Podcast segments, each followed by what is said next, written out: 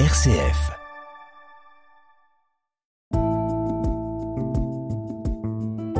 Regard chrétien sur l'actualité.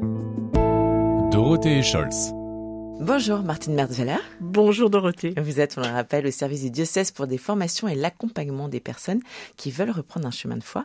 Et c'est avec vous, aujourd'hui, en ce 8 décembre, que nous enregistrons ce regard chrétien sur l'actualité. Oui, avec joie. Et je vous propose de revenir avant cette fête que nous allons fêter aujourd'hui et pendant, durant tout le week-end, de revenir comme on le fait chaque semaine, sur le conflit Israël-Hamas et cette demande mercredi du secrétaire général des Nations Unies qui a exhorté les pays membres à se prononcer en faveur d'un cessez-le-feu destiné à offrir un peu de répit aux civils de Gaza. Alors, dans le même temps, parallèlement, des images montrant des prisonniers palestiniens exposés en sous-vêtements sous la garde de soldats de Sahel créent également la polémique au Proche-Orient.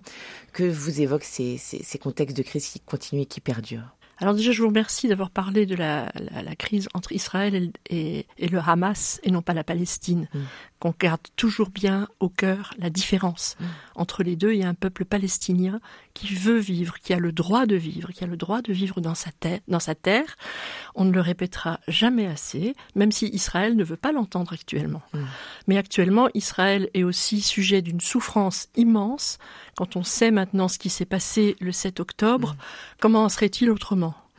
Donc, euh, il nous faut peut-être regarder les choses, nous, si c'est possible, pour ne pas rentrer dans la sidération de ce malheur qui, qui, qui nous empêche de dormir, peut-être regarder les choses d'un peu plus haut et d'un peu plus loin. Euh, je pense au texte d'Isaïe, puisqu'on entre dans l'avant, mmh. et un texte, on se disait à plusieurs lecteurs l'autre jour que les Juifs lisent les mêmes textes que nous. Mmh. Et quand on, quand on voit le texte d'Isaïe, le peuple qui marchait dans les ténèbres a vu se lever une grande lumière. Le prince de la paix qui s'annonce, le prince de la paix, il tarde à venir et en même temps il est déjà là.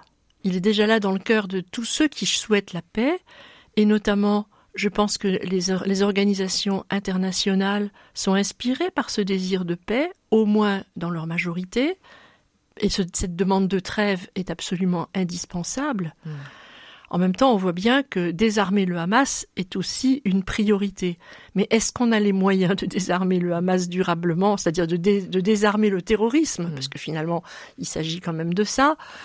C'est compliqué. Je ne peux pas avoir des propos mmh. géopolitiques qui nous emmèneraient trop loin et qui sont trop compliqués, mais simplement d'un point de vue chrétien, effectivement, l'horreur, elle est des deux côtés. L'humiliation des Palestiniens est insupportable, euh, ce qu'on a vu, on sait que maintenant que parmi eux, c'était pas seulement des soldats, mais mmh. des journalistes. Donc cette humiliation est insupportable, mais les viols et les mutilations qui ont eu lieu le 7 octobre sont tout aussi insupportables. Toute souffrance est une souffrance absolue, mmh. qu'elle soit d'un côté ou de l'autre. Il euh, n'y a pas une échelle dans la souffrance, il n'y a pas une échelle dans le chagrin.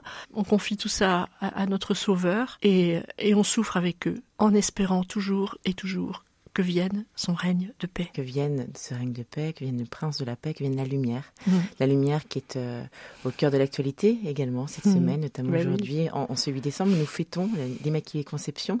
Alors on parlait d'espérance. Qu'est-ce qu'on pourrait dire cette année? On en parle chaque année dans le regard chrétien d'actualité sur cette fête qui est incontournable pour euh, nous catholiques, mais qui est devenue notamment à Lyon une fête touristique, commerciale. Que vous évoque cette, cette nouvelle édition de la fête des Lumières et puis ce 8 décembre tout particulièrement? Alors le 8 décembre, il est cher à notre cœur puisque c'est c'est quand même la fête de celle qui a dit à Bernadette je suis l'Immaculée Conception. Mmh. Donc qui nous enfin cette visite de Marie a, nous a montré que c'était pas une divagation euh, catholique euh, romaine. Marie qui dévoile ça à cette petite bergère, c'est quand même assez extraordinaire. Eh bien l'espérance, moi c'était ma méditation ce matin, je me dis si Marie ne pas oublier que c'est pas une femme à part, elle est une femme, fille d'un homme et d'une femme qui étaient mmh. ses parents, de la race de David, comme le rappelle Paul, eh bien cette femme, elle, elle a été sauvée, j'allais dire par anticipation, par son fils et par la croix. N'oublions pas que Marie, l'Immaculée Conception, est le fruit de la passion du Christ et de sa résurrection. Et c'est ça, moi, mon espérance, notre espérance, eh bien, ça veut dire que Dieu nous voit comme ça aussi. Malgré, malgré nos, nos fautes, malgré nos péchés, malgré, malgré la violence des temps, Dieu voit l'humanité bah, à travers son Fils, évidemment, qui est notre Sauveur, qui est le premier-né d'entre les, d'entre les morts, mais aussi à travers Marie, et que que Marie, la toute sainte, elle nous permet d'espérer nous aussi devenir les tout saints. Alors, vous me parlez de la fête des Lumières. Bon, Lyon a été imité dans presque toutes les villes de France hein, maintenant. Ça se duplique, ça se duplique. Oh, ça se duplique. Alors, c'est vrai que c'est une fête commerciale, c'est mm. une fête. Alors pour pour pour le pour, l'art, mm. l'art pyrotechnique, n'en parlons pas. Mm. Là, c'est vraiment leur leur date, quoi. Mais tant mieux. Les Français, euh, les, Français dans dans cette période si sombre, ont besoin de lumière. Je crois qu'on a un besoin de lumière comme on a besoin de soleil. Que celui est aussi marqué aujourd'hui par la visite euh, du président de la République sur le chantier de Notre-Dame de Paris. Ah euh, un chantier qui devrait se terminer euh, officiellement le 8 décembre 2024. Donc un, 8 décembre qui est au cœur de cette actualité. Emmanuel Macron qui était en visite ce matin et qui a officiellement lancé l'invitation au pape François de, de, de, venir, de venir ce 8 décembre 2024 pour cette cérémonie de, fin, de, fin de travaux.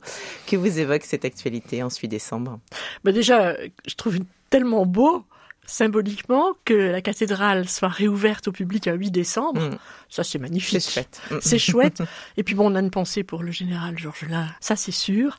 Parce que c'est grâce à lui quand même que les choses ont pu mm. vraiment être menées rondement et continuer à l'être dans, mm-hmm. dans cette suite. Et, et c'est beau. Et j'ai entendu, moi, comme organiste, évidemment, j'étais très sensible à ça. On commence à remonter le, grand orgue. vous, vous, irez, vous, irez, voir dans un an? Vous irez ah, Oui, j'irai. Voir comment ça, ça s'est mis en ah place et à quoi ressemble cette, cette, cette, nouvelle cathédrale. Mais elle sera encore plus belle qu'avant. Il y aura, ce que disait Emmanuel Macron, justement, je crois qu'un concours est lancé euh, concernant des vitraux euh, pour donner, euh, pour aussi permettre d'inscrire la cathédrale dans une temporalité un peu plus moderne, avec des détails C'est beau. C'est beau. Eh bien, écoutez, nous nous, nous donnons rendez-vous le 8 décembre prochain. Alors, Martine, on verra si le chantier est terminé. Et puis, on vous souhaite surtout un très bon 8 décembre et un très bon week-end de la fête des Lumières. Merci à vous tous nos auditeurs. Merci beaucoup. Merci. À très bien. À très bientôt.